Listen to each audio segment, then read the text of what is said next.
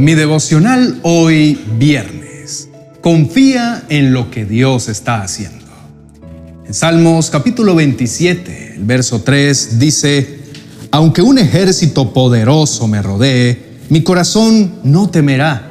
Aunque me ataquen, permaneceré confiado. Mi esperanza está en Dios y su voz me guía. Con Julio Espinosa.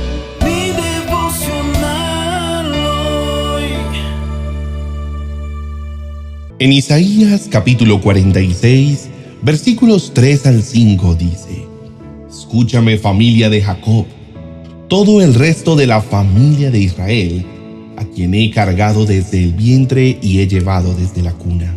Aún en la vejez, cuando ya peinen las canas, yo seré el mismo. Yo los sostendré, yo los hice, y cuidaré de ustedes, los sostendré y los libraré. Dios ha estado contigo desde que eras un embrión. Ha estado contigo desde que eras un niño, luego un joven y ahora un adulto. Entonces, ¿qué te hace pensar que te va a abandonar? Sin embargo, Dios dice, yo te voy a sanar. Pero en resultado médico de los próximos días sale todo lo contrario. No te desesperes. Confía porque cuando tu fe es inquebrantable, el enemigo queda avergonzado al ver que a pesar de las circunstancias tú confías en un Dios que está obrando a tu favor.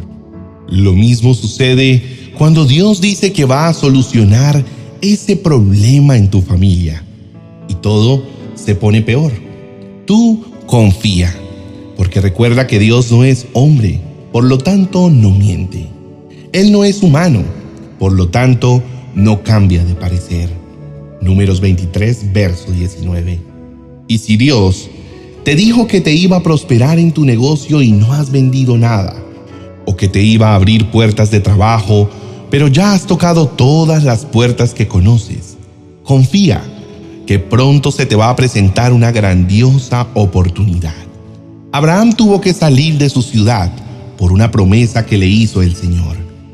Sin embargo, el tiempo pasaba y dicha promesa no se cumplía.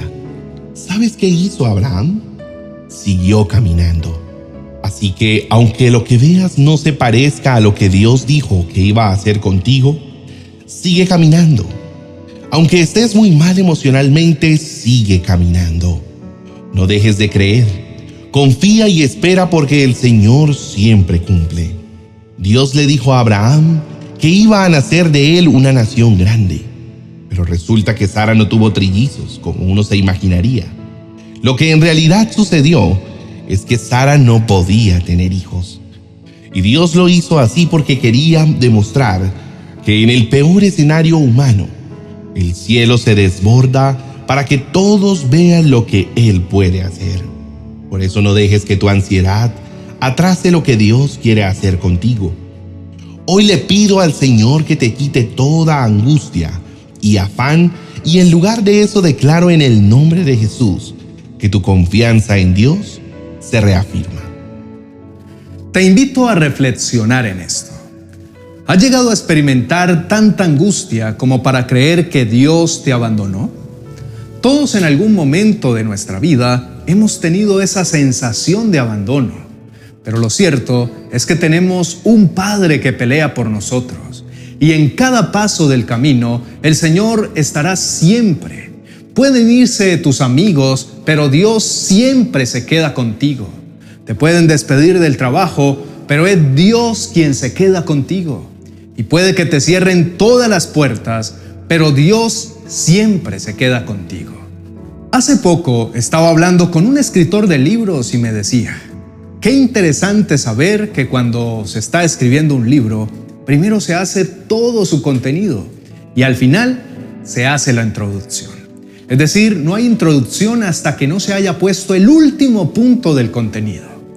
Por eso cuando el autor termina de escribir el libro, va al inicio a hacer la introducción. Quedé impactado porque Dios suele ser así. Cuando Él comienza algo, primero lo termina para luego volver a moverse al inicio y es ahí donde nos preguntamos, ¿Dios terminará esto?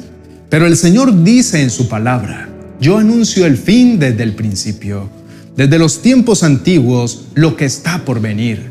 Yo digo, mi propósito se cumplirá y haré todo lo que deseo. Así que prepárate para lo que viene, porque lo que estás viviendo no es el final. Tu vida está en sus manos. Él te hizo desde el vientre de tu madre. El Señor tiene el control de tu vida. Te invito a que descanses en los brazos del Padre y te acerques a su hermosa presencia. Si te sientes cómodo, cierra tus ojos y abre tus labios para adorar al gran Rey de Reyes. Oremos. Padre Santo, hoy quiero pedirte perdón porque muchas veces he pensado que las cosas deben hacerse en mi tiempo, pero entiendo que tu tiempo es perfecto y que es en tu tiempo que está la verdadera bendición, aquella que enriquece y no añade tristeza. Por eso en este día determino buscarte primero a ti, antes de ir a buscar ayuda en personas o en situaciones. Determino esperar confiadamente en ti, que todo lo sabes y todo lo puedes. Yo te amo mucho, Señor, y yo estoy muy agradecido por todo lo que has hecho hasta hoy y por todo lo que harás. Creo firmemente en tu bondad. Tú eres un Dios bueno que sabe darme lo mejor siempre. Y aunque ahora mismo las cosas parecen salirse de control y quisiera solucionar todo en mis fuerzas, yo determino ahora mismo entregarte por completo el control de mi vida. Reina para siempre, Señor. Sé soberano y gobierna mi corazón. No quiero seguir caminando por la vida lleno de incertidumbre y duda. Me aferro a tu palabra y a todo lo que me has prometido.